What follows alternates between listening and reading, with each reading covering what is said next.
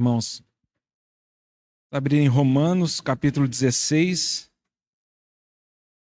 versículo 13. Romanos 16, versículo 13.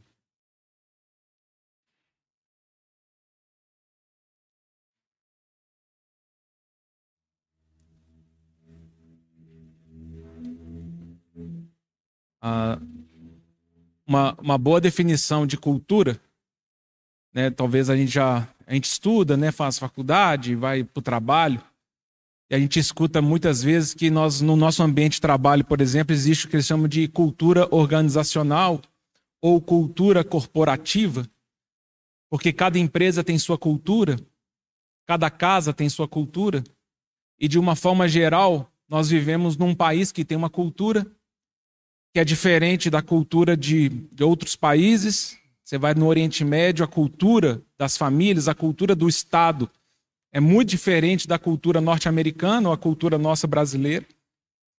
E talvez nós já também escutamos essa expressão, né? Nós vivemos num ambiente de guerra cultural. Estamos numa guerra cultural constante. O que significa isso, guerra cultural? Então, Alguns vão propor que cultura nada mais é, é simples assim. É um padrão de procedimentos que são encorajados, desencorajados, tolerados ou intolerados por um determinado grupo social. Então, de, tem costumes e hábitos que nas assembleias do Senhor mesmo, elas são desencorajadas num grupo, encorajadas no outro, e isso vai definindo a cultura, a forma como nós nos comportamos, a forma como nós enxergamos a vida. E é significativo perceber, muitos irmãos comentam disso, quando nós olhamos em Daniel 7,25, aquela expressão né, daquele iníquo, aquele chifre que se levantará, e ele, uma das coisas que ele vai fazer é mudar tempos e leis. E com isso, ele levantará uma afronta ao Deus Altíssimo, e ele, na minha, na minha versão, está magoará os santos do Altíssimo. Em outras expressões, está destruirá os santos do Altíssimo. Também é conhecido por nós, né, a gente olhando ali no grego, ali no, no hebraico, no original do Strongs, por exemplo, ele sugere que essa palavra é desgastar, esgotar é de uma forma constante, ele vai minando. E esse é um dos grandes poderes que o, as leis têm. Não só a lei do Estado, mas aquilo que nós, como povo de Deus, é, entendemos que são leis de Deus. Nós aceitamos essas coisas, nós toleramos essas coisas, nós encorajamos essas coisas, sem necessariamente entendermos se é lei de Deus. Então a cultura ela é um negócio perigoso para nós. Porque pensem num novo convertido, ele converte, ele, ele logo ele é inserido num ambiente cristão e ele começa a buscar referências ali de santidade, de piedade, de estilo de vida. Se aquelas pessoas que estão ali sendo referência para ele não levarem a essência do evangelho a uma realidade cristã, então o trabalho para ele vai ser muito mais penoso, ele vai precisar reconfigurar, ele vai precisar do Espírito Santo, de uma diligência extra, porque aquela cultura é uma cultura perniciosa, é uma cultura libertina, é uma cultura que nos afasta do processo e do coração de Deus. Quando eu menciono Daniel 7:25 e falamos do espírito da nossa era, uma das coisas que Satanás tem feito é mudar as leis e com isso ele muda o tempo. Ele muda como entendemos a vida. Ele, ele muda a forma como nós temos que dedicar nosso tempo para sustentarmos nossa família e como nós nos relacionamos mutuamente. Não se engane, irmãos. Lá em Tessalonicenses, 2 Tessalonicenses capítulo 2, Paulo já disse, há 1900 anos atrás, que o mistério da iniquidade já estava operando. Ele não disse que iria operar ele diz: o mistério da iniquidade já opera. E esse, e esse processo de iniquidade que está sobre esse planeta, que tem a preocupação de mudar o tempo, mudar as leis, começa a impactar e definir nossas conclusões de missão de vida. Paulo diz que esse mistério vai operar, ele já está operando, e ele está aguardando aquele que o detém sair para que o iníquo se revele. João também vai dizer isso na sua primeira carta. O espírito do anticristo já opera e muitos anticristos já saíram, inclusive do nosso meio. E, e João fala uma coisa que me gera estranheza, em princípio. Porque nós temos, talvez de uma forma, um viés inconsciente de que é, a popularidade. Obrigado, Gabriel. A popularidade pode ser um sinal de aprovação de Deus. Nós não temos um pouco essa, essa impressão? É, que não é possível todas essas pessoas andando nessa direção, deve ser do Senhor isso. Mas com alguma atenção, João vai dizer exatamente o contrário. Ele vai dizer que é fácil perceber o espírito do anticristo. O espírito do anticristo se dá porque o mundo ouve isso. E é exatamente o contrário, o espírito de Cristo é um comando, é uma ordenança, é uma voz que o mundo não pode aceitar. Quem ouve a voz do Senhor é a igreja dele. Então, a lógica que, que João vai escrever é o seguinte: cuidado. O mundo tem interesse de ouvir algumas coisas, e muitas vezes esse mistério da iniquidade operando, ele vai começar a mudar os tempos, as leis, o comportamento. E como eu falei há pouco tempo na mensagem do o amor sob o ataque, é que o nosso problema é que o Senhor Jesus já profetizou que como a iniquidade se multiplicará, o amor de quase todos se esfriará. E isso é um ambiente externo que vai nos sufocando, vai mudando nossos valores e nossos conceitos de consagração, de discipulado a Cristo, de vida radical, de posicionamento inegociável com respeito ao, ao, à soberania de Cristo. Essas coisas vão ficando mornas. Elas vão ficando cinzas, elas vão ficando parciais. E isso gera em nós também um esfriamento do amor, de todas as dimensões: amor a Deus, amor aos irmãos, amor à família, amor ao reino de Deus. Nós vamos nos tornando pessoas muito opacas, né? Muito como a irmã orou nessa manhã, muito centradas em nós mesmos. Amamos a nós mesmos. Nos últimos dias os homens serão egoístas. Profecia de Paulo. Então, nós precisamos tomar atenção às mudanças de tempos e leis, porque é uma tentativa maligna de impor, formatar e modelar a, a forma como nós pensamos a vida. É o apelo de Jeremias em Jeremias 6,16. Quando o Senhor levanta esse profeta, véspera da destruição de Jerusalém, quando o Senhor, nesse último movimento profético, ele fala para o seu povo se arrepender. E ele fala: Ponde-vos à beira do caminho, vede, perguntai a respeito das veredas antigas. Perguntai qual é o bom caminho, para que vocês possam achar descanso para as vossas almas. Mas eles respondem: Não perguntaremos. E na continuação do texto, o Senhor vai falar então: ouvi nações, ouvi habitantes da terra. O meu povo colherá o mal, porque eles vão comer do fruto do seu próprio conhecimento, porque eles têm rejeitado a minha palavra e têm se afastado das minhas leis. Então, irmãos, nós, como povo de Deus, não olhamos para a legislação brasileira para definir nossos valores. Não olhamos a maioria para definir e termos as nossas conclusões do que é certo diante do Senhor. Não olhamos nem para a cristandade. Não podemos olhar nem para pessoas que nós às vezes reputamos e confiamos. Por favor, não olhem para mim, olhem para as Escrituras. Pergunte ao Espírito Santo qual é o bom caminho.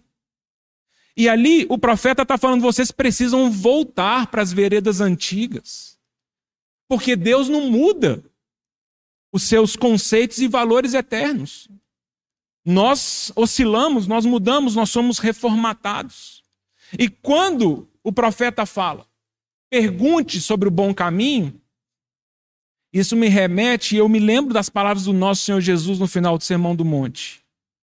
Porque apertado é o caminho que conduz à vida, e são poucos os que encontram esse caminho.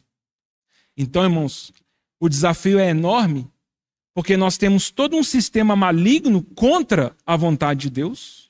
E esse sistema, de uma forma sorrateira, ele se permeia e ele entra também nas estruturas cristãs do povo de Deus e nós vamos perdendo as referências da palavra de Deus e da vontade de Deus. Apertado é o caminho que conduz à vida, e são poucos os que acham com ele. Por isso, o conselho de Jeremias, há mais de mil anos, há mais de dois mil anos atrás, três, dois mil e quinhentos anos atrás, ele é, ele é válido para nós hoje. Você acorda de manhã e fala: Senhor, qual é o bom caminho? Por que, que eu estou nessa terra? Para que, que eu existo? Esse dia que se inicia. Eu quero entender do Senhor o propósito de existir. Ah, mas os tempos e a lei começam a nos desgastar e a nos afastar do propósito de Deus. E nós então vamos perdendo o mais importante e o motivo de existirmos, que é sermos adoradores e servos de Deus. E a palavra de Deus, ela vai ficando convenientemente interpretada por nós. E quando nós olhamos ao redor, nós temos poucas referências de consagração. Mas nada disso vai nos desculpar diante de Deus, não é verdade? Temos o Espírito Santo dentro de nós, temos a palavra dele. Você vai terceirizar seu fracasso e sua culpa com quem? Lembre-se, irmãos, o errado é errado, mesmo que todos façam o errado. E o certo é certo, mesmo que ninguém faça o certo. Então, a nossa busca, ela tem que ser à luz das escrituras, para entender qual que é o comportamento, o procedimento encorajado pelo Senhor. Estou falando tudo isso porque eu gostaria de falar com as irmãs nessa manhã de um texto que sempre tocou meu coração. Está falando com os irmãos, que é um texto que está no meu coração há meses para falar. Eu achava que, pelo encaixe da agenda, eu ia conseguir falar mais ou menos no Dia das Mães, e nós já estamos quase em novembro, e só agora que a escala permitiu. Eu gostaria de pedir para os irmãos paciência, eu gostaria de pedir para as irmãs diligência. Que as irmãs considerem isso. Talvez possa soar um choque de muitas formas. O encorajamento ou a palavra que eu gostaria de colocar para as irmãs considerarem. Que as irmãs julguem, vejam diante do Senhor se alguma coisa procede, se existe algum valor aí para a caminhada das irmãs. Eu quero pegar a mãe de Rufo como exemplo aqui na nossa meditação. Então, Romanos 16, 13, Paulo fala: Saudai a Rufo, eleito no Senhor, e igualmente saudai a sua mãe, que também tem sido mãe para mim. E 2 Timóteo,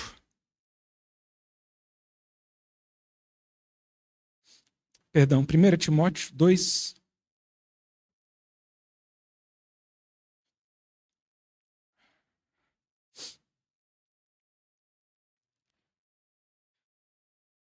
Vamos pegar o contexto aqui no versículo 11. A mulher aprende em silêncio com toda a submissão. E não permito que a mulher ensine, nem que exerça autoridade sobre o marido. Esteja, porém, em silêncio. Porque primeiro foi formado Adão e depois foi formado Eva. E Adão não foi iludido, mas a mulher, sendo enganada, caiu em transgressão. Todavia será preservada através de sua missão de mãe, se elas permanecerem em fé e amor e santificação com bom senso. Senhor, nós queremos colocar esse tempo diante de Ti e reconhecer que esse mundo tem, de muitas formas, tem tentado definir quem somos Nós agradecemos a Ti pela reflexão no Salmo 73 e temos visto que olharmos para esse mundo não convém para nós como Teu povo e como santos do Senhor. Queremos olhar para Ti, Senhor. Queremos amar Tua palavra. Queremos te perguntar qual é o bom caminho. Queremos regressar para as veredas antigas. Nós não queremos perder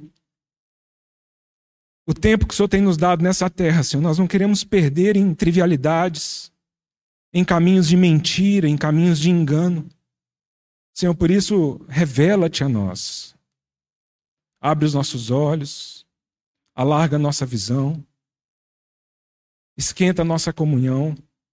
E nós colocamos essa meditação diante de Ti na expectativa de que o Senhor, por meio da obra e do trabalho do teu Espírito Santo, confirme tudo aquilo que é do Senhor e tudo aquilo que não vem de ti, o Senhor também nos proteja, nos guarde também de qualquer engano, de qualquer desvio, de qualquer mal entendimento.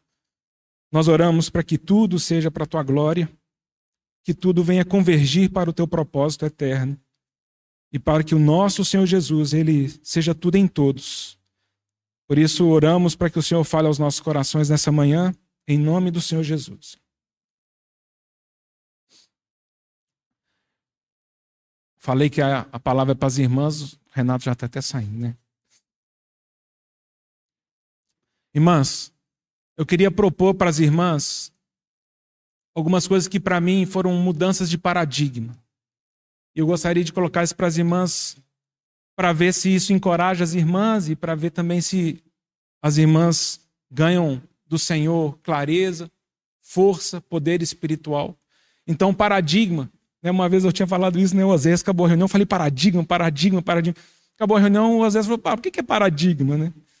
Então, paradigmas são nossos modelos né, mentais, aquilo que nós definimos e nossos, são os nossos valores. O que é interessante que o pessoal diz é que paradigma, quando você constrói um paradigma, para esse paradigma deixar de existir é porque um outro paradigma substitui ele. Não tem jeito de tirar um modelo e deixar vazio. Você tem um modelo de enxergar a vida, e o Senhor pode trazer uma revelação, um novo entendimento, e um outro modelo surge, e um outro modelo se apresenta, e esse modelo então começa a definir sua vida. E eu queria falar em específico para as irmãs, talvez de alguns mitos que nós temos, é, falando sobre a mulher. Né, nós temos todo esse problema do feminismo e, e todo esse trabalho maligno de mudar tempos e leis. E essas coisas vão entrando também nos púlpitos das igrejas e pessoas, irmãos que nós admiramos, pessoas sérias, elas também começam a trazer caminhos, e na verdade hoje nós temos tantos caminhos, e isso é um trabalho pós-moderno, e esse é um trabalho satânico, porque vários caminhos geram uma confusão para nós e nós precisamos de verdade voltar para as Escrituras. E quando nós falamos da mulher, primeiro primeiro ponto que eu acho que é importante colocar, ele me ajudou a entender isso. É, até trouxe o livro para as irmãs. Essa é uma ajuda que eu, eu tive lendo o livro desse psiquiatra cristão chamado Paul Tournier, um irmão do século passado que faleceu em 1986 é, ele escreve esse livro falando a missão da mulher. E é um livro muito sensível. Eu achei que ele, ele falou algumas coisas que me ajudaram a mudar meus paradigmas.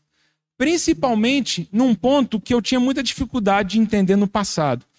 É provável que nós já escutamos em casamentos ou chás de panela, né, naquele momento que um casal está querendo né, casar e, e formar uma família alguém fala assim: não, não é bom que o homem esteja só. Então o que vocês estão fazendo é muito bom, porque Deus lá no jardim já falou: não é bom que o homem esteja só. E as pessoas perguntam isso, né? Depois, já perguntaram isso no passado, falaram, mas não parece ser contraditório? Se não é bom que o homem esteja só, nós poderíamos então inferir que a ordenança bíblica é que o homem deva casar-se. O homem precisa casar, porque não é bom que o homem esteja só. Só que a gente lendo, principalmente o Novo Testamento, a gente não tem esse, essa base, né? Paulo fala exatamente o contrário. Paulo fala: se eu pudesse dar um conselho para vocês, não se casem. Consagrem-se ao Senhor. Tenham uma vida para o Senhor. Né? Paulo não. Parece que Paulo não tinha essa clareza que não é bom que o homem esteja só. E uma outra dúvida que sempre eu tive era assim: se não é bom que o homem esteja só, e se isso é uma ordenação divina para a história de um homem, o Senhor Jesus, como modelo de homem perfeito, ele deveria ter se casado. Ele deveria ser o modelo nosso. Ele deveria cumprir uma ordenança divina para, se, para servir de modelo para os homens. Mas o Senhor Jesus, ele não se casou. Então, para eu tentar encaixar essas peças, lendo esse livro aqui, há mais de 10 anos atrás, eu comprei esse livro, A Missão da Mulher. Dei para minha esposa, né? Falei, Kes, ó, não sei, estou igual o Silvio Santos. Eu não vi, não sei, mas ó, a missão da mulher, lê aí, vê se é bom, vê se presta. E é a missão da mulher, e eu não sou mulher. E a Késia, na época, ela tinha dado um retorno que tinha gostado muito do livro, e ela comentou esses pontos, aí eu fui dar uma lida nele. O que esse irmão sugere, e eu me parece que faz muito sentido, é que quando o Senhor ele cria o homem macho, e a gente vê isso em Gênesis 2, né, na criação, na história da criação, no detalhamento da criação. Ele dá uma olhada para Adão e aí ele vai falar assim: não. Se eu colocar só um tipo de ser humano nessa terra, com uma construção emocional, com uma construção de ver a vida, dessa maneira não vai ficar bom para nós, não. Eu vou fazer um outro tipo de ser humano, eu vou fazer uma auxiliar desse homem, e ela será idônea e ela vai completar o homem. E é nesse, nesse caminho que Poltonia segue. Ele propõe o seguinte: quando o Senhor Deus fala lá na criação, não é bom que o homem esteja só, não está relacionado a um relacionamento sexual ou um relacionamento de casamento. Está relacionado a uma experiência do ser humano nessa terra em que o Senhor, e me parece que isso é importante, o Senhor ele cria um outro ser humano com características diferentes do homem. A mulher foi feita por Deus para abordar a vida de uma forma diferente. E o Senhor fala: pronto, eu preciso que a sociedade, que a civilização, que a humanidade viva em harmonia, tendo a contribuição do homem, macho, e tendo a contribuição do homem, fêmea, mulher. Eu farei do homem a sua auxiliadora. Não é bom que um homem ande sozinho. Não é bom que um homem viva sem se relacionar com outro tipo de ser humano que o completa. E é por isso que ele aqui faz essa proposta. Do, o, se a gente, e ele vai, né? Ele tem um livro todo para desenvolver essa lógica, que ele vai mostrar que o homem, ele é muito, ele chama de eu isso. A mulher é eu você. O homem ele é muito orientado a questões lógicas e racionais. A mulher é orientada a questões emocionais e relacionais. O, é, é, é até interessante, né? Porque fala, é por isso que se você pega, de uma forma geral, uma criança, um menino de 3, 4, 5 anos, ele vai brincar de carrinho, de trator, engenheiro, né? ele vai brincar com questões espaciais. E se você pegar uma menina de 4, 5 anos, ela vai brincar de boneca, ela vai brincar de família, né? ela quer brincar de casinha. E isso não é uma coisa que alguém ensinou. Isso está no DNA do ser humano. Deus fez o ser humano para que exista nas nossas relações um complemento e uma forma de ver a vida diferente. Isso para mim foi uma chave é, para entender que a mulher ela tem um papel muito importante, ao contrário do que o feminismo e as pessoas, inclusive que leem a Bíblia achando que Paulo é machista, é, entendem. E talvez seja um dos trabalhos malignos do, de Satanás de mudar os tempos e a lei, porque deixa eu voltar um pouquinho. Quando a mulher né, transgride e o homem se omite e ao pecado estabelecido, o Senhor Deus ali em Gênesis 3, ele vai começar a estabelecer e vai definir alguns princípios ali. Primeiro ele vai, né, ele, ele já fala com a serpente o seu futuro, ele amaldiçoa a serpente, ele determina para o homem que ele terá que trabalhar, né, com o sol do seu rosto, ele vai ele vai sustentar e ele vai viver num mundo hostil à prosperidade, e ele vai dizer para a mulher, o que ele fala para a mulher? Multiplicarei nas suas aflições no, na gravidez, né? E com dores você dará luz a seus filhos. E o teu desejo será para o teu marido. Ele lhe será seu senhor.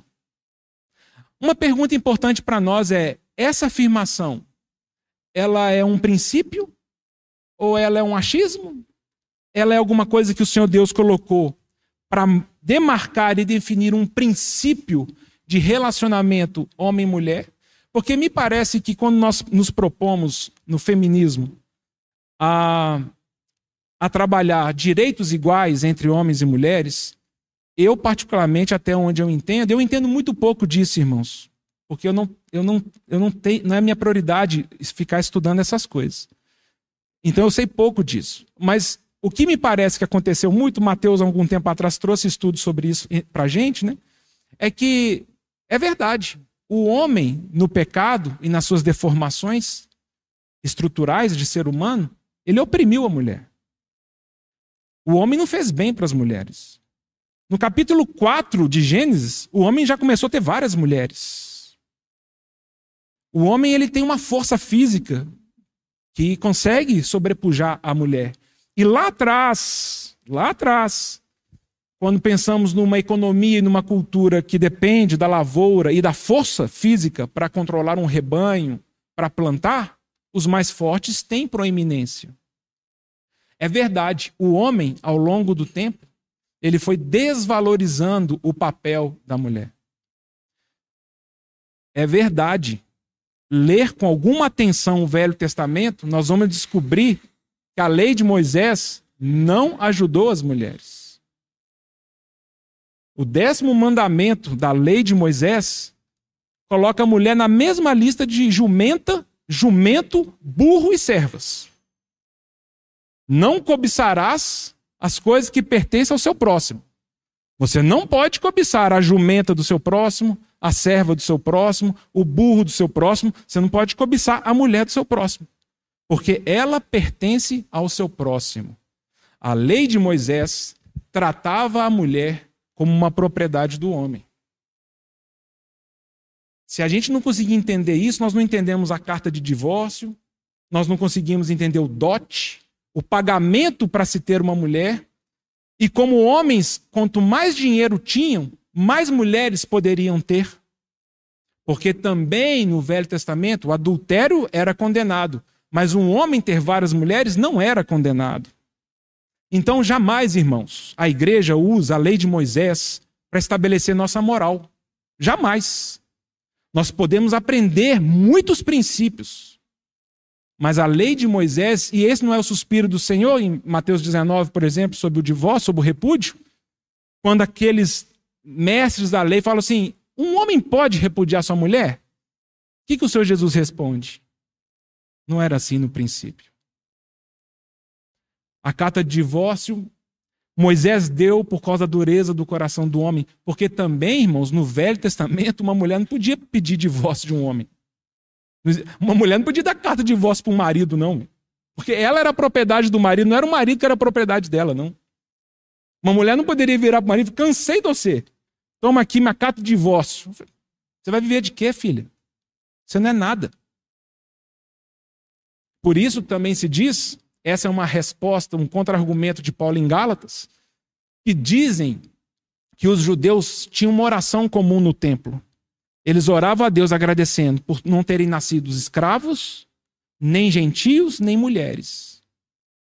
E dizem os estudiosos que essa é a resposta de Paulo quando ele escreve aos Gálatas, assim, que ninguém somos um em Cristo. Não há distinção. Não há distinção entre gregos e gentios, entre judeus e gregos, não há distinção entre escravos e livres, e não há distinção entre homens e mulheres. Agora, e aí nós conhecemos a história, né, como as mulheres não tinham direito de voto, as mulheres não tinham direito à propriedade, as mulheres não.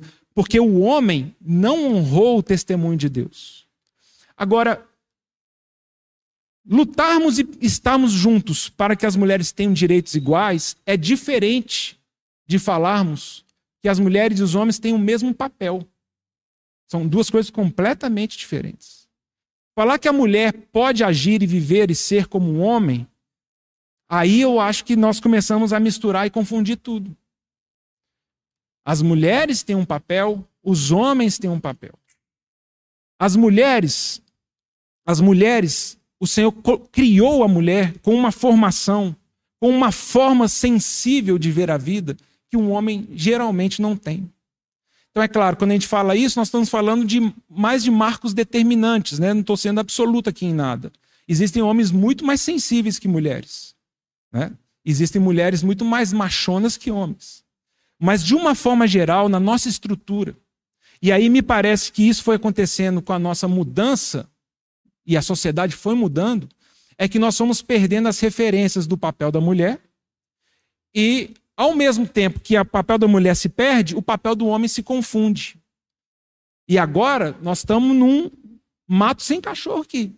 No mercado de trabalho, as empresas estão descobrindo que, inclusive, as mulheres, justamente por terem mais habilidades emocionais e relacionais, elas são melhores que os homens em muitas coisas e em muitos papéis.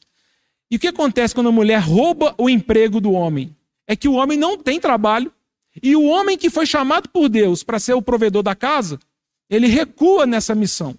Então o inimigo, ele começa a balançar as estruturas de uma família, de um casamento, e as coisas vão se perdendo nas suas referências. Pedro vai dizer claramente: a mulher é uma estrutura mais frágil.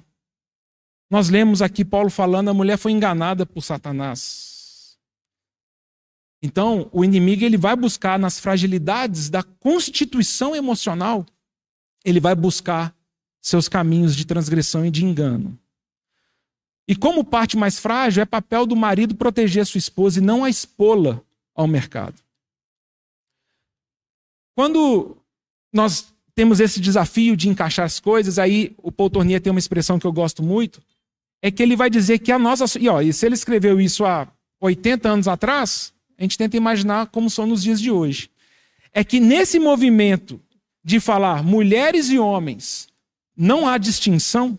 Eu fui ver um comentário de um cara que defende isso, ele foi puxar a história do, da, do desenvolvimento do ser humano, a evolução. Porque o macaco não tem essa, essa consciência de gênero. Não sei se os irmãos já ouviram essa expressão do gênero fluido. Gênero não é importante. O importante é que você é um ser humano e você decide o que você quer ser. Se você quer ser homem, se você quer ser mulher, se você e, e nós estamos num mercado, e nós estamos inseridos num mundo que se prega diversidade e inclusão. Então, qualquer pessoa que é contrária a isso, ela é tida como intolerante. E o desafio das irmãs é buscar referência e entender para o Senhor quais são as veredas antigas e qual é o bom caminho.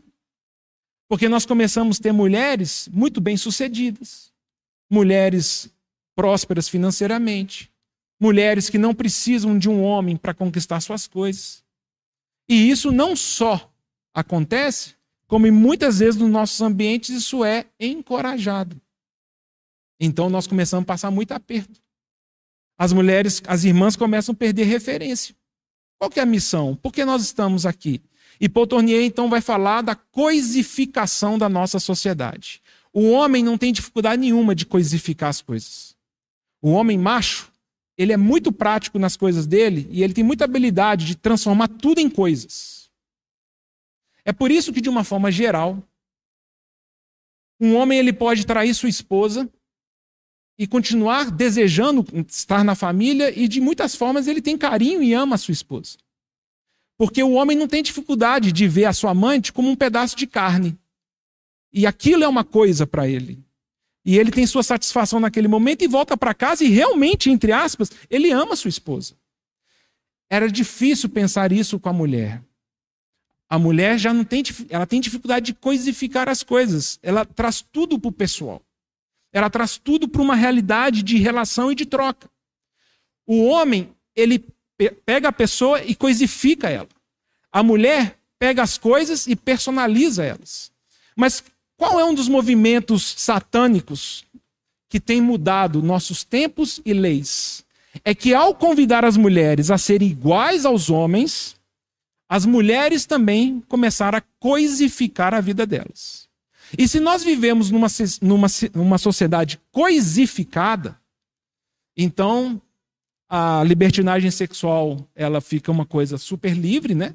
Uma mulher vai, sei lá, vai para vai a noite, vai para uma boate, encontra um homem que já está super coisificado, ela fala: Não, eu também estou super coisificada. Eu também só quero uma noite com você. Você também, para mim, é um objeto. E aí vocês conseguem perceber que as relações humanas elas estão baixando o seu padrão de relacionamentos humanos, sociais, de ternura, de caridade, porque nós vivemos numa, numa sociedade que se coisifica. Homens e mulheres que veem tudo de uma forma muito pragmática, objetiva, racional, lógica, e como muitos já têm criticado, né, nós passamos a amar coisas e usar pessoas. O Senhor ele cria a mulher para trazer um ponto de equilíbrio para o homem. É na mulher que o Senhor fala: Eu preciso que você, com ternura, exerça a sua missão de mãe. E é, é nesse ponto que eu gostaria de terminar esse, essa, esse raciocínio. O primeiro ponto que eu ia dizer para os irmãos é isso. Me parece que o Senhor fala: não, não é bom que o homem esteja só. Eu preciso criar um outro tipo de ser humano que vai completar a história da humanidade. E o inimigo fala: não, eu não vou permitir isso. Eu quero que a mulher se torne igual a um homem. Eu quero que ela pense a vida igual a um homem. Eu quero que a agenda dela seja igual a um homem. Eu quero que ela se dê para as coisas e o trabalho do homem viva igual um homem. E isso, a gente sem perceber, isso ofende e isso agride a natureza que Deus colocou em nós para executarmos nosso papel. O segundo ponto que me parece que é que é, que é um, um, mito também, e esse é o texto que nós lemos aqui de, de 1 Timóteo 2, 11 a 15, e também era um texto que eu tinha muita dificuldade de ler. Então a gente lê esse texto aqui e fala assim: não, os, Paulo vai dizer, fala, não, a mulher é verdade, a mulher caiu em transgressão, a mulher foi enganada pelo diabo, mas, contudo, será preservada a sua missão de mãe, se, se ela permanecer em fé, amor, santificação com bom senso. Eu tinha dificuldade de ler isso. É interessante, Gerson, porque quando você leu hoje Salmo 128, 3, é um salmo que estava no meu coração a semana toda. Mas eu tenho tanta coisa para falar em 40 minutos que era uma coisa que eu não entraria. Mas penso eu que ao Senhor colocar esse versículo no coração do Gerson, e o Gerson, sem saber de nada, falou ele hoje, nessa manhã, e não foi outro, foi esse versículo. É porque a lógica do Velho Testamento é que uma mulher, como objeto de um homem, a forma que ela tinha de ser preservada e a forma que ela tinha de ser valorizada pelo seu Baal, tradução de marido, senhor, era ser frutífera. Era dar filhos para esse homem. Então não é incomum, irmãos. A gente vê isso no Velho Testamento inteiro, essa noção de que uma mulher abençoada por Deus, ela é frutífera. Ela dá filhos, ela gera filhos.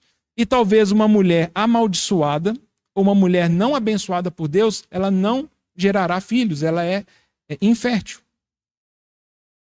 E eu acho que a gente pega esse conceito do Velho Testamento e a gente tenta aplicar aqui no versículo 15 de 1, de 1 Timóteo 2. Mas eu não acho que é isso que Paulo está dizendo aqui. Quando Paulo está falando da missão de mãe, ele coloca uma condição, ele vai falar: não, o Senhor ele tem uma missão para a mulher. Então, o que eu estou tentando dizer para as irmãs? Eu creio que o Senhor Deus criou as irmãs, as mulheres, para completarem e não para de, é, de, é, brigarem com as funções do homem. Uma família que o homem e a mulher brigam para ocupar a mesma função é uma família dividida. É uma família com discórdia. É uma família com competição. Um ambiente, qualquer ambiente nosso, se a gente não tiver clareza que temos funções diferentes, ele não haverá de ser um ambiente saudável. Porque estamos competindo para ocupar espaços que Deus falou: não, eu fiz você de um jeito, eu te chamei para uma missão. E essa missão eu não posso passar para o homem, essa missão é sua, mulher. E aqui, em Timóteo, é como se Paulo falasse assim. Paulo volta lá para Gênesis 3. Ele fala: olha, a mulher não pode governar seu homem, o seu marido. Porque é uma agressão ao princípio lá de trás, quando Deus criou o homem e a mulher. Primeiro foi formada Adão, depois foi formada Eva. E isso não pode ser negociado. Isso é um fato.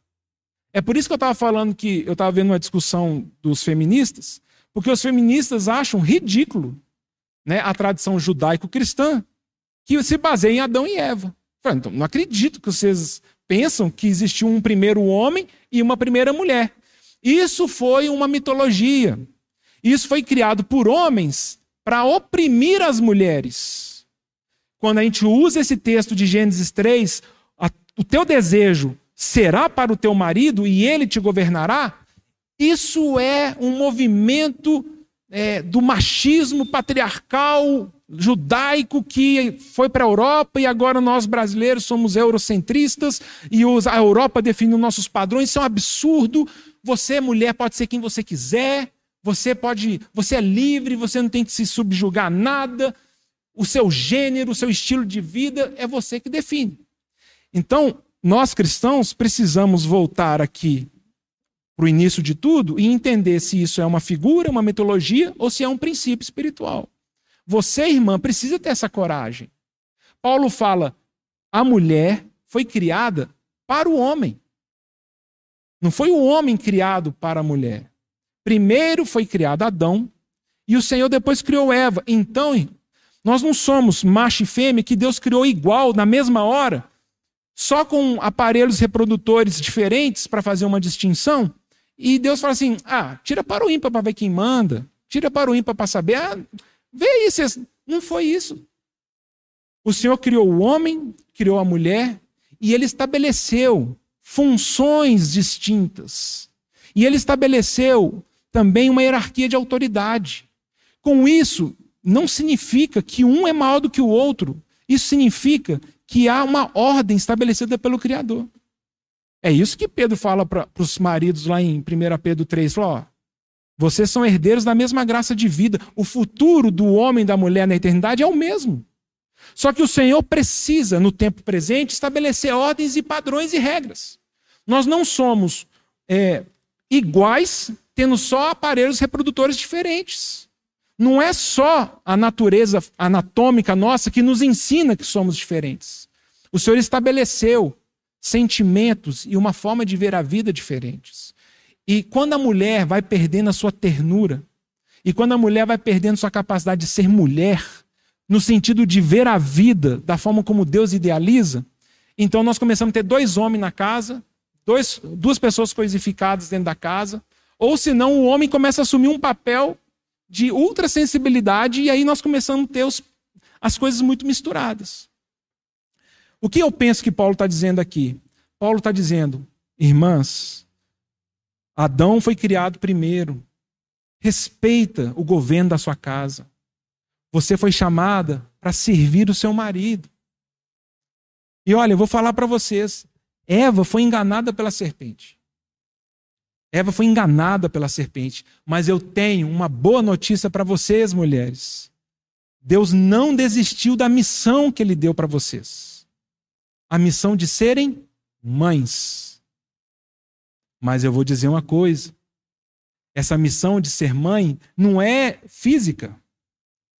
Ela não é, é ela não está relacionada às coisas naturais dessa vida. Quando eu estou, Paulo falando, tá? Estou chutando, tá?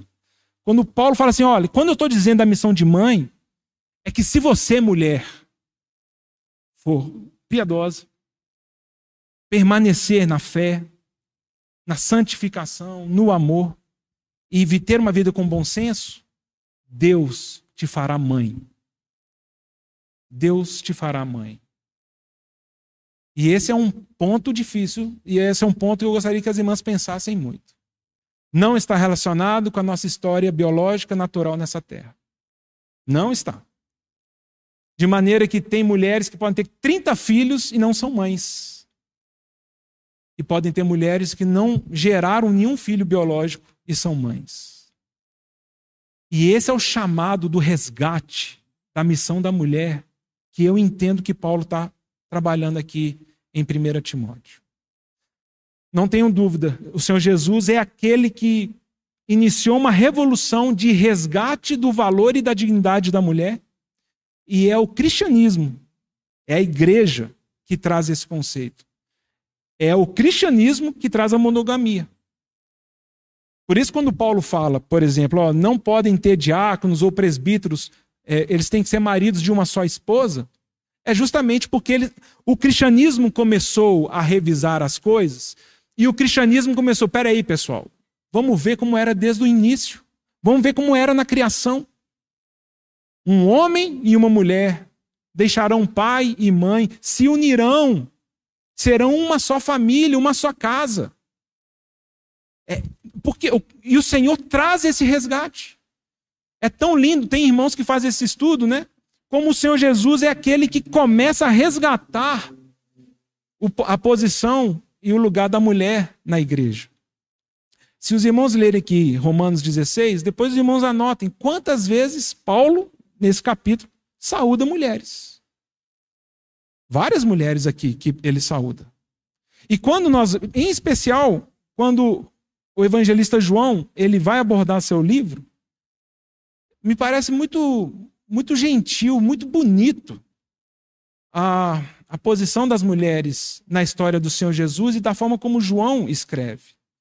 Se, se vocês lembrarem em João 2, né, o primeiro sinal messiânico do nosso Senhor registrado no Evangelho de João, naquele transformação da água do vinho, o gatilho desse sinal, primeiro, então nunca tinha acontecido nenhum antes, é dado pelo Maria, mãe do Senhor. É ela que, vai, que ela chama os serventes daquela festa, lembram do casamento? Ela olha para eles e fala assim: Vocês querem um conselho? Fazei tudo o que ele vos disser. Ela sabia.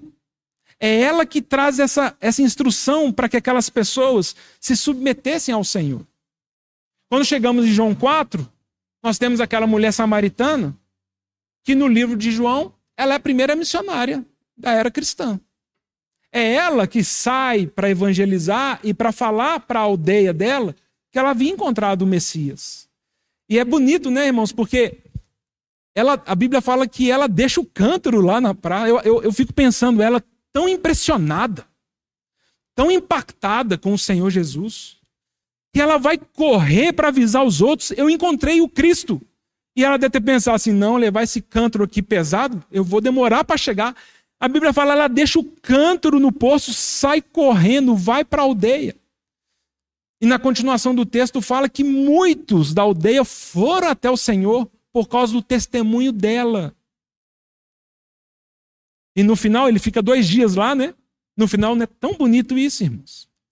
Essas pessoas falam agora já não é mais porque ela disse, mas porque nós vimos.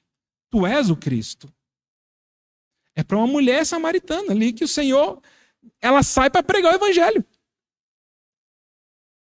Chegamos, poderíamos falar de Marta, Maria. Em João, em João 11, 5, a Bíblia, João fala claramente: Jesus amava a Marta, a Maria e a Lázaro. Como é que João sabia disso? Que tipo de relação foi de tal maneira que o evangelista fala: não, Marta e Maria não eram pessoas comuns para o Senhor Jesus, ele amava elas. E, e, é destacado isso.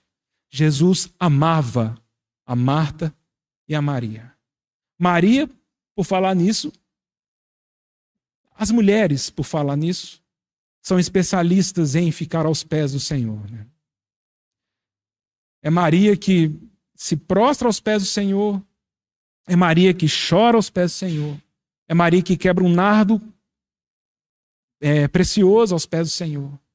É Maria que seca os cabelos do Senhor, com, seca os pés do Senhor com seus cabelos. Maria de Betânia.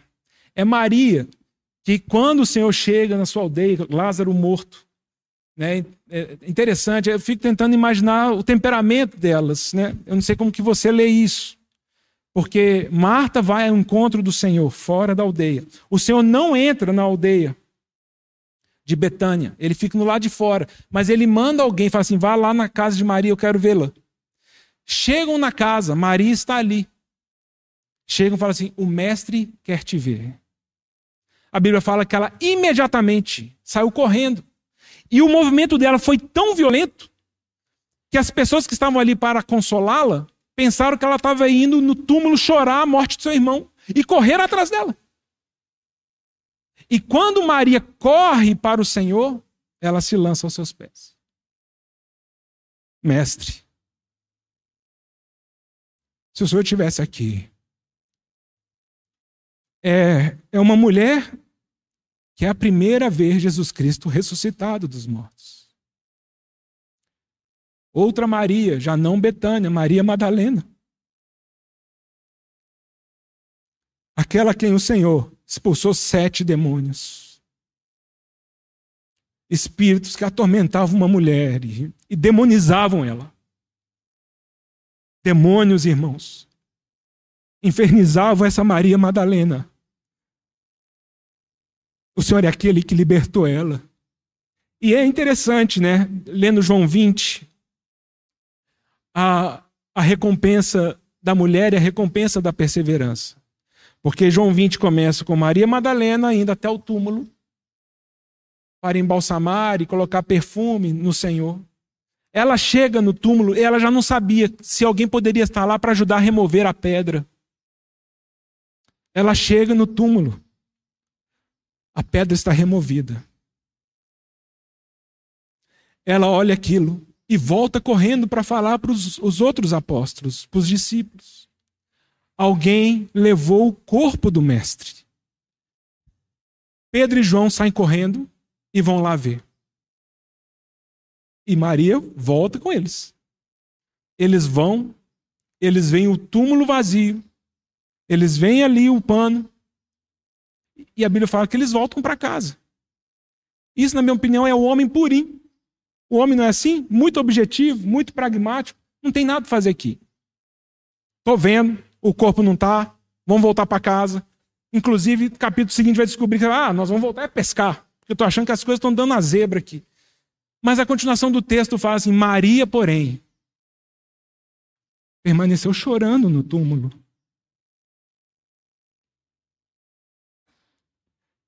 E aparecem dois anjos, perguntam para ela por que ela chora.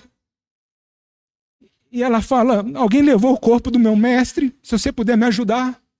E a Bíblia fala que Jesus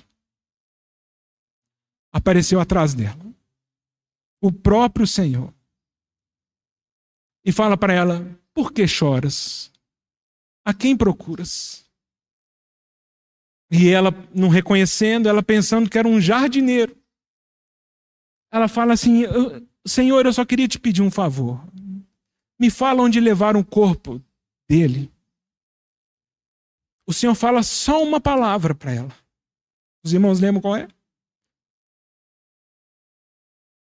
Maria. Eu sei o seu nome, eu sei quem você é. Eu te chamo é pelo nome. A minha relação não é no atacado. A minha relação não é um, um grupo de ovelhas que não tem rosto. E é só pelo nome. O Senhor só fala isso. Maria. E ela então reconhece o Senhor. E ela fala, mestre. E aí nós também temos um hiato histórico. Eu, eu imagino assim. Porque no versículo seguinte, na minha versão está assim: recomendando Jesus para que ela não o impedisse então, me parece que ela fez o que as mulheres são muito boas para fazerem. Ela correu para os pés do Senhor. Ela abraçou o Senhor. Meu mestre está vivo. Meu mestre está aqui. E o Senhor fala: Não me impeça de subir, não fui para o meu pai ainda. Ô Maria, me larga, porque eu vou para o pai. Eu quero que você vá aos meus outros irmãos e fale que eu ressuscitei. O Senhor escolheu uma mulher para ser a primeira testemunha da sua ressurreição. Irmãs, não aceitem nenhum tipo de insinuação de que o Senhor Deus tem pensamentos inferiores as mulheres. Que as mulheres são uma subclasse de humanos. Que o Senhor ele tem pensamentos que privilegiam o homem e deixam a mulher numa situação marginalizada. Jamais pense isso. Entenda que o Senhor ele tem uma missão para as mulheres. Ele tem uma função específica para as mulheres. Ele deseja que as mulheres, então, se ofereçam a Ele, se consagrem a Ele, para assumir um papel que homem algum pode fazer o papel de ser mãe. E aí, me parece que Paulo está usando essa figura aqui, né? ele, ele faz esse, essa transposição. E não é mãe biológica, porque também na nossa na natureza só mulheres podem gerar filhos. É impossível um homem gerar filhos. Mas Paulo está falando da mesma forma que biologicamente uma mulher pode gerar filhos, Deus ele preservou a missão para que a mulher seja mãe. Mas eu quero falar para vocês, se vocês não se santificarem, se vocês não permanecerem no amor, se vocês não permanecerem na fé, com bom senso, vocês não vão completar essa missão. Permanecer, essa palavra que o Celso usou tanto né, nas últimas mensagens, essa palavra que Paulo usa, que é a mesma, que aparece muitas vezes em João 15, 4 a 7. Quem permanece em mim, eu permanecerei nele. Quer dar fruto? Permaneça em mim. Aquele que permanece em mim dará muito fruto. Permanecer, habitar, viver. Paulo está falando: se você, mulher, viver na fé, no amor, se santificando, você completará a sua missão nessa terra, que é a missão de ser mãe. Essa, essa expressão com bom senso, é, o Strongs ele tem uma palavra forte ali. Ele fala que é uma pessoa que tem uma sanidade mental. Uma pessoa com a, uma, uma mente saudável. Uma mulher que enxerga a vida de uma forma saudável. Os seus pensamentos não atragam para uma depressão, para uma opressão oprimida de várias coisas por vários motivos. Pelo corpo que tem, pelo dinheiro que tem, pelo carro que tem, pelas coisas dessa vida, porque a coisificação começou a influenciar nossas irmãs. As irmãs começam a ver estética, começam a ver padrões de beleza que o mundo impõe, decotes, roupas para se insinuar, essa essa opressão no corpo da mulher. E pior é, quando elas percebem que seus maridos, com olhos cheios de adultério, também se interessam por esse tipo de padrão. E elas se sentem então na obrigação de se imporem esse tipo de vida. E elas começam a correr atrás dessas coisas. E elas começam a entender que elas precisam também sustentar suas casas. Eu, eu meu tempo tá, acabou, né? Mas eu queria ler com os irmãos é, duas passagens, dois textos que me parecem que nem, nem de cristãos são. Mas eu queria encorajar as irmãs a pensarem nisso. Eu não, eu não acho que ninguém deveria ter o direito de falar se uma irmã deve trabalhar ou não. Não, não cabe nem ao irmão que compartilha, nem. É uma decisão da família isso. É... O que eu acho que é importante, sim, para um marido e para uma mulher, é perceber os perigos que, às vezes, um estilo de vida e um trabalho podem fazer ao sufocar a sua missão de mãe. A sua missão de estar disponível a Deus e a assumir um papel no reino e no propósito de Deus de uma mulher saudável mentalmente, que tem fé, amor e santificação. Né? As mulheres, elas, elas acabam, acabam passando por situações muito perigosas né, no mercado de trabalho, com assédio moral, assédio sexual. Elas precisam competir de uma forma muito violenta com muitas pessoas que, que não têm e não temem ao Senhor. E e que me parece que vai acontecendo é que a nossa agenda vai se ocupando com tanto trabalho e tantas metas dessa vida que as mulheres vão perdendo a noção das suas principais missões de viver. Me parece que a Bíblia não vai dizer que a missão da mulher é trazer sustento para casa. Ao trazer sustento para casa, não estou dizendo que é pecado. Eu estou dizendo que as irmãs precisam entender qual é a sua missão. E precisam estar diante do Senhor, não abrindo mão da missão que o Senhor nos deu. Se, por um lado, é, o trabalho pode afetar a vida das irmãs, a ociosidade também. Não é isso que Paulo fala em 1 Timóteo 5 com respeito às viúvas? Que algumas viúvas aprenderam a viver ociosas. E elas agora andam de casa em casa, tagarelas e intrigantes. Cuidado, irmãs, com a ociosidade. Cuidado com a ociosidade. Cuidado com uma vida de uma agenda vazia, livre. Esperando viagens e férias e e reuniões sociais para fazer sentido na nossa agenda. O que acontece quando as irmãs aprendem a viver ociosas? Elas começam a se corromper. Tagarelas. Falam, não tem nada para fazer, fala dos outros. Intrigantes. E Paulo é muito duro nesse texto. Muito delas seguiram a Satanás. Então, o ponto nosso é que a nossa vida precisa se encher de missão. Cada irmã precisa entender por que está nessa terra e qual é a missão que Deus deu. Para que, trabalhando fora, trabalhando em casa, trabalhando entre os irmãos, cuidando da família, ela tenha a sua missão de mãe. Essa mulher aqui, eu lembro até que eu, tem muitos anos eu mandei para Eliane, que a gente leu isso junto. Então, esse aqui tem muito tempo, que ela fala de Orkut. Ela, vou, vou ler rapidinho ela falando aqui. Ela fala assim: já estou voltando, só tenho 37 anos e eu estou fazendo o caminho de volta. Até o ano passado eu ainda estava indo.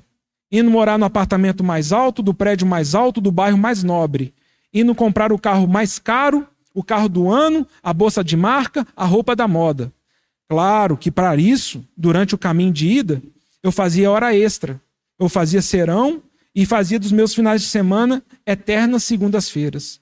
Até que um dia, o meu filho quase chamou minha, a babá de mãe. Eu acho que esse é um ponto de ruptura até o dia que eu terceirizei minha missão de cuidar dos meus filhos para uma outra pessoa. Deus me deu filhos, eu vou trabalhar e vou deixar que outras pessoas cuidem deles. E aí ela fala que percebeu então.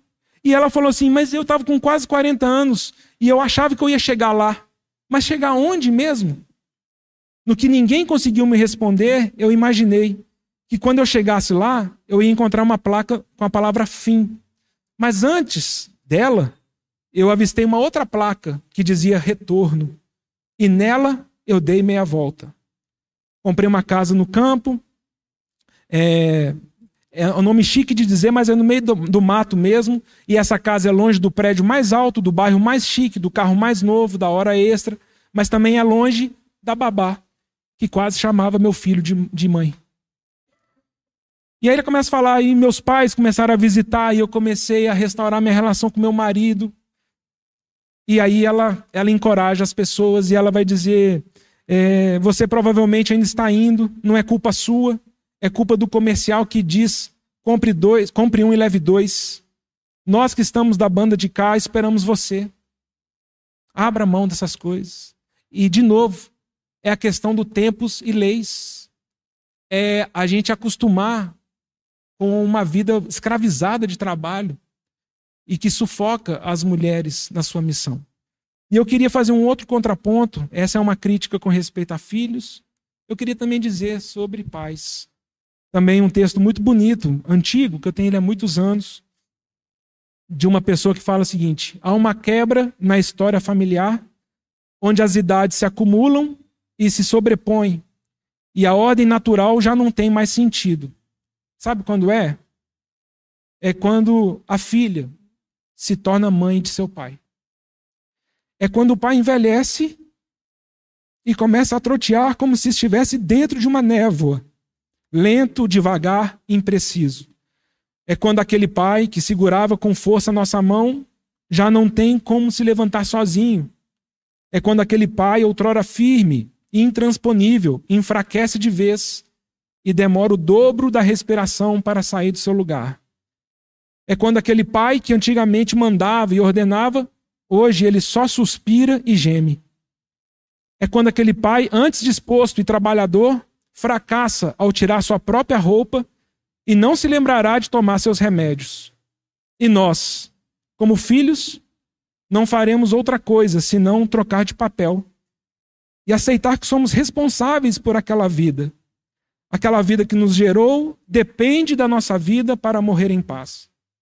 Toda filha é mãe da morte de seu pai. Ou quem sabe a velhice do pai e da mãe seja curiosamente a nossa última gravidez, nosso último ensinamento, fase para devolver os cuidados que nos foram confiados ao longo de décadas, de retribuir o amor com a amizade da escolta. Feliz é a filha que é mãe de seu pai antes da sua morte, e triste do filho que aparece somente no enterro e não se despede dele dia a dia. Eu fico pensando na necessidade que o Senhor tem de resgatar a nossa história nessa terra, para que a gente não perca os principais valores de, de ótica. Porque eu posso estar trabalhando, uma mulher pode estar ganhando muito bem, uma empresária muito bem sucedida. É fácil ela ir pagar a melhor casa de repouso para o seu pai, a melhor casa de repouso para sua mãe. Mas não é a missão de mãe. A missão de mãe é ser mãe. E eu fiquei pensando nisso, né? Não, se alguém depois lembrar, será que existe entre nós, seres humanos, algum conceito mais nobre, mais profundo, mais altruísta do que amor de mãe? Será que existe? Eu acho que não. Porque quando nós falamos do amor de mãe, nós estamos falando de uma pessoa que se dá sem reserva, uma pessoa que se preocupa com o outro, que cuida do outro, que para de olhar para si e está preocupado com o bem-estar do outro. Nutre o outro, protege o outro, guarda o outro. Agora vocês conseguem perceber que Paulo coloca um si? Porque não é tão simples. Nós assumimos, uma, uma, a mulher assumiu uma posição de mãe, porque vai custar tudo. E é por isso que Paulo está falando: se você, amada mulher, caminhar nesse caminho de fé, amor e santificação, Deus não tirará de você a missão de ser mãe. Uma pessoa que protege, uma pessoa que ama, que cuida. E é claro que isso transcende nossa família biológica. E isso vem para a família da fé. É isso que é a leitura que eu faço, por exemplo, de Mateus 12, quando eles perguntam para o Senhor Jesus: Sua mãe e seus irmãos querem te ver. Ele fala: Quem são minhas mães e meus irmãos? Eu vou te falar quem é minha mãe e quem são meus irmãos. São aqueles que fazem a vontade do meu Pai. Perceba como o Senhor Jesus já começou a desconstruir a noção de que nossas relações humanas elas são eternas, porque elas não são. Agora, a nossa relação de igreja é eterna. E quando o Senhor começa a falar dessa figura e desse, desse conceito de mãe, é, ele começa a apontar para questões espirituais. E é nesse contexto que eu acho que Paulo está dizendo. Escute, irmã, Tito 2, versículo 3 a 5. Conselho de Paulo para Tito, quando ele fala assim: fala para as mulheres mais velhas. O que, que fala para as mulheres mais velhas? Que sejam sérias no seu proceder, não caluniosas. Que elas, que elas não sejam escravizadas a muito vinho. Que elas ensinem as jovens recém-casadas a amarem seus maridos e amarem seus filhos. Que sejam sensatas, honestas, bondosas. Que elas sejam, elas ensinem as mais novas a serem boas donas de casa. Dona de casa? É sério isso, irmão? Em pleno 2023, você me fez ficar meia hora te ouvindo para falar que a mulher tem que ser boa dona de casa? É assim que eu leio a Bíblia. É assim que eu entendo a instrução bíblica. Irmã, se você não tem sido boa dona de casa, você tem falhado na sua missão. O Senhor tem te confiado. E não é só isso, o Senhor fala assim: irmãs, mulheres mais velhas, é papel seus amarem as mais novas, se preocuparem com elas, fazer a listinha. Quem são as irmãs que acabaram de casar? Eu quero estar junto. Eu quero te ensinar a ser boa dona de casa. Eu quero te falar que você precisa amar seu marido. Eu preciso te falar que você precisa amar seus filhos. Eu preciso dizer para você se submeter ao seu marido, que é a continuação do texto. E como que Paulo termina esse versículo 5? Para que a palavra de Deus não seja difamada. A difamação da palavra de Deus não está na roupa que nós usamos, na beleza estética, nos nossos ajuntamentos. A palavra do Senhor é difamada quando o povo do Senhor começa a desrespeitar suas leis e aquilo que ele estabeleceu como modelo de vida, um padrão de vida para as mulheres e também para os homens. Quem sabe mais para frente a gente fala dos homens. Eu queria, dentro de todo o meu desajeito, né, irmãs, encorajar vocês a perguntarem para o Senhor: Senhor, qual é o bom caminho? Talvez meu coração já está tão endurecido, com tantas decepções, amarguras, trabalho, dinheiro, pagar conta, boleto, tanta coisa tem me afastado. E eu tenho perdido a missão de ser mãe. Os irmãos lembram dessa promessa do Senhor em Marcos 10, quando Pedro fala: Ô Senhor, por causa de ti abrimos mão de tudo. O que, que o Senhor responde? Ô Pedro, eu vou te dizer uma coisa. Em verdade te digo que todo aquele que abriu mão de irmãos, irmãs, casas, mães, pais por causa de mim, ainda no presente, não é lá na frente, não, no presente, receberá o cêntuplo de irmãos, irmãs, casas, mães e pais. E no porvir a vida eterna. O que, que o Senhor está falando? É que o Senhor idealizou que a nossa experiência de igreja é uma experiência orgânica em que nós temos mães, mulheres piedosas, mulheres amadurecidas, mulheres crescidas no Senhor, que têm um amor de mãe para com os outros. Amor de mãe, não é um amor performático, não é um amor técnico, não é amor de mãe. E na igreja, então, todos nós somos abençoados por esse tipo de mulher que se consagra nessa medida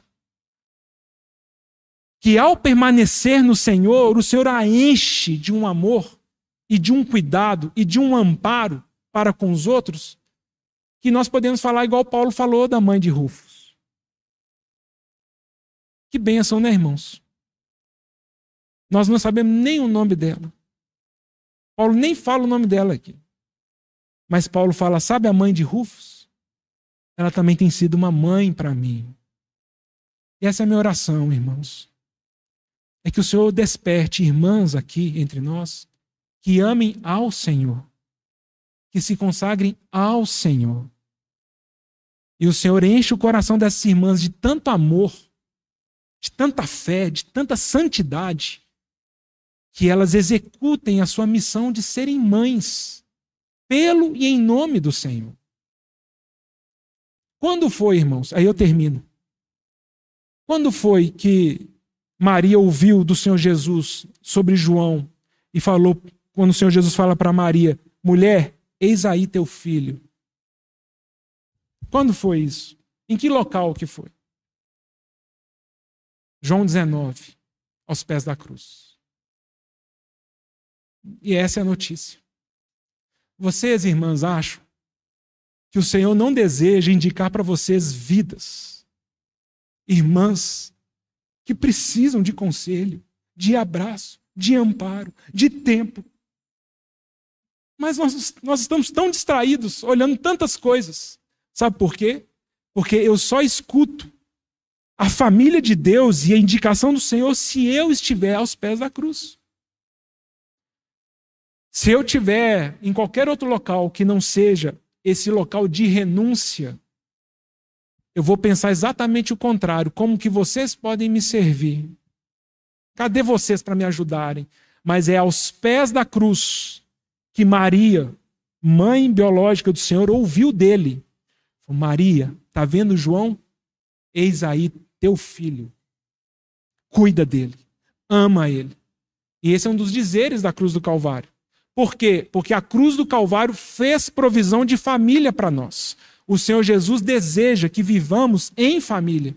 E aí, aplicando o Novo Testamento, no Salmo 128, versículo 3, eu diria isso. Que bênção será para cada irmã se chegar na eternidade e o Senhor falar: Bem-aventurada você é, te fiz uma videira frutífera, filhos e filhas te dei, você cuidou, você abençoou, você assumiu um papel de mãe. Então, da forma como eu entendo, tá?